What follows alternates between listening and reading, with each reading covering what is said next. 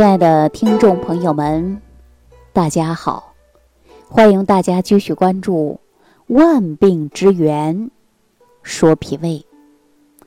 我们这档节目啊，播出有几年的时间了，而经常收听节目的朋友都知道，我呢擅长使用一些药食同源的食物，帮助大家调理身体。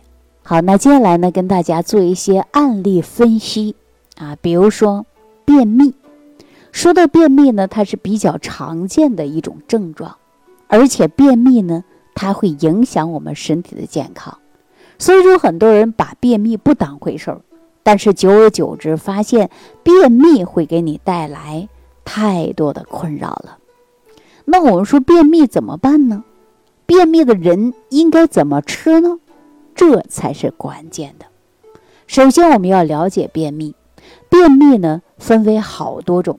那今天我就给大家简单说一种什么样的便秘呢？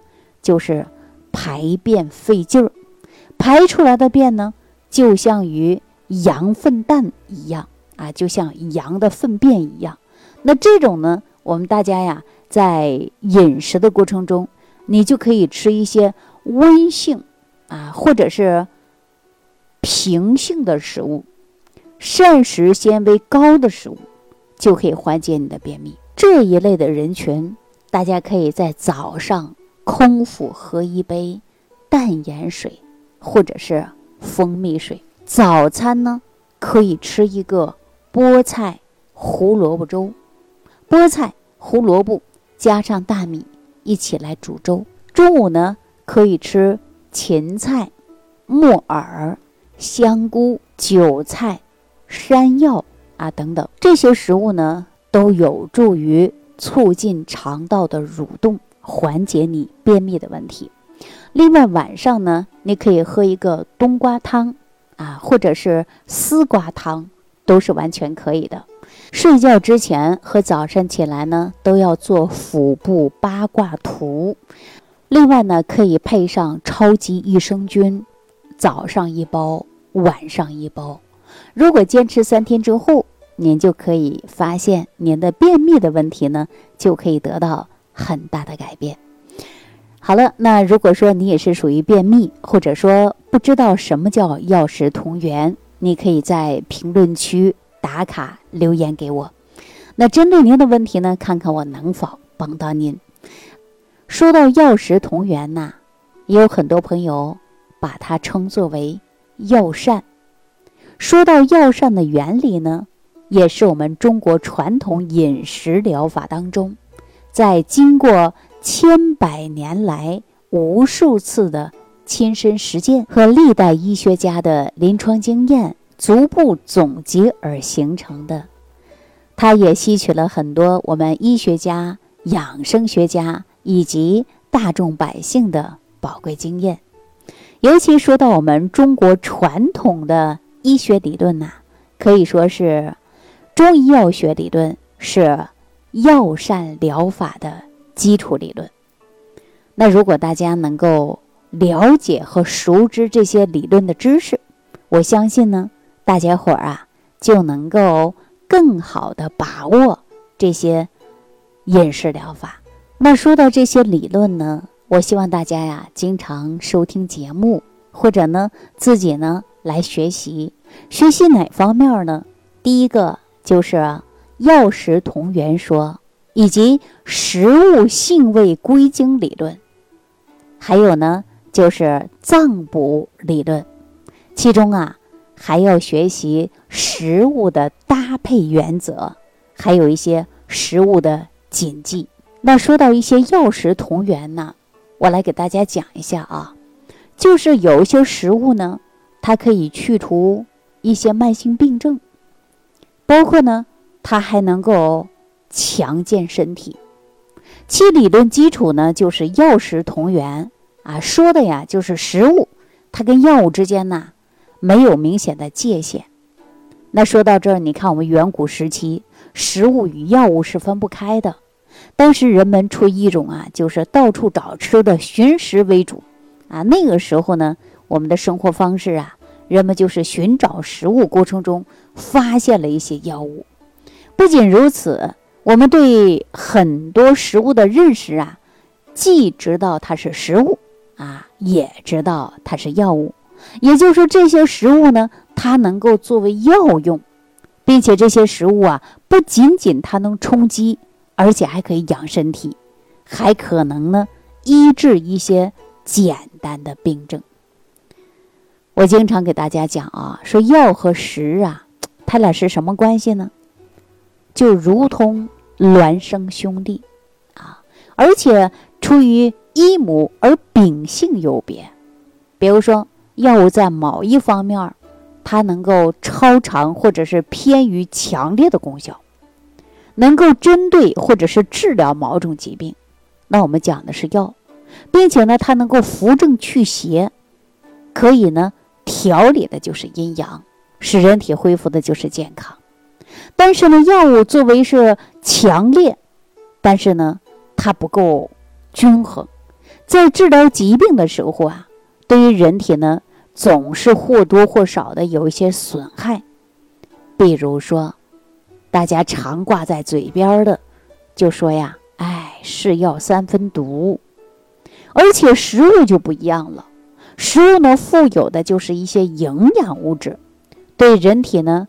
作用它相对来说是比较缓，而且呢比较均衡和持久，并且呢它也可以呀，对于慢性疾病呢有一些症状啊，它也可以得到缓解，而且对身体没有什么伤害，可以说是食物啊，就是没有毒副作用的药物。为什么叫药食同源呢？因为食物和药物呢。它都对于身体健康啊有一定的帮助的。当然，我们每天都是吃食物，每天都吃，而且古人呐也会有这样的一种说法，说药疗不如食疗之说。所以，我们有一些人赞同于用食物治病的医生称为上工。如果我没记错呢，呃，就在。太平盛会方当中呢，有这样的一段记载，说：“夫食能排邪而安脏腑，清神爽志，以滋气血。若能用食平和，事情浅急者，可谓上公矣。”哈，我们说这就是跟上工治胃病啊，上医治胃病啊，是一个道理。其实呢，我们这个食物啊，它跟药物一样的，啊，也分为四气五味。说到食物的四气理论呢，大家别忘记了啊，指的呢就是食物呢，它也分寒、热、温、凉四种不同的性质。寒凉与温热呢，它是两类绝对不同的一些食性。而寒与凉呢，热与温呢，仅是程度的差异而已。那寒性较小的，我们称为凉性；热性较小的呢，那我们称作什么呢？叫它温性。那食物的四气，是我们祖先从食物作用于人体发生反应而总结出来的。反映食物在人体当中啊。也能够平衡于人体的阴阳，啊，而且呢，寒热的变化呢，也能够在身体当中呢展现出来。比如我们常说寒热温凉四气，指的呢就是啊，病性的热、寒、温、凉相对而言，寒与凉、温与热，虽然在不同程度上呢表现的有所不同。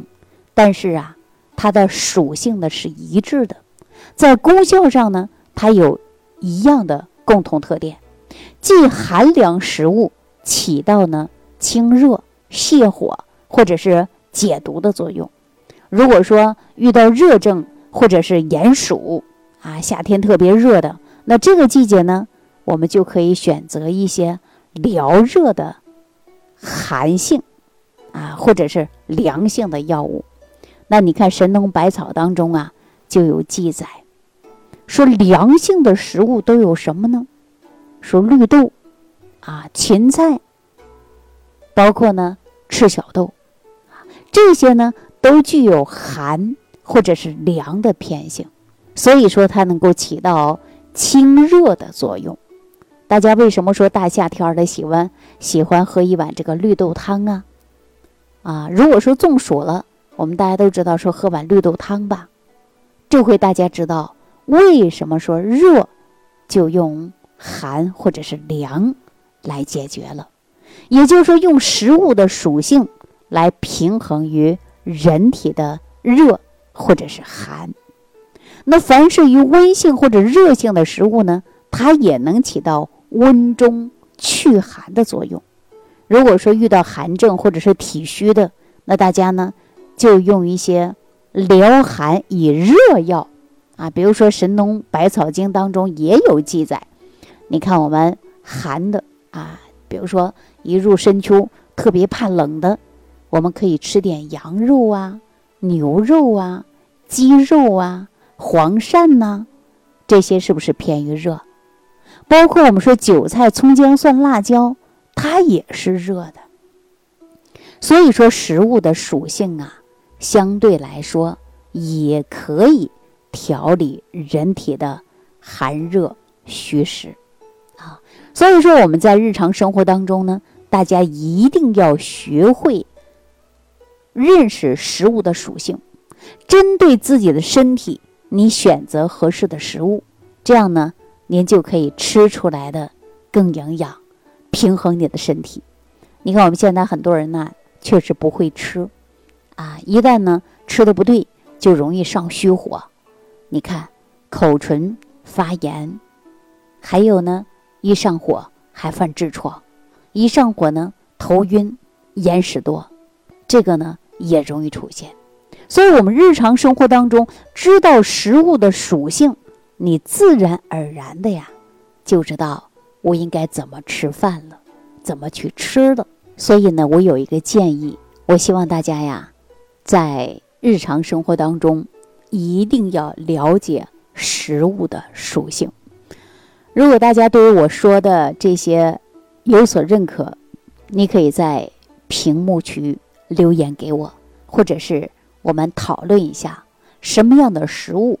针对于您身体是最合适。好了，那今天呢就给大家讲到这儿，感谢朋友的收听，下期节目当中再见。想要联系李老师的朋友，请点击屏幕下方的小黄条，即可联系李老师食疗营养团队，获得李老师的帮助。感谢您的收听。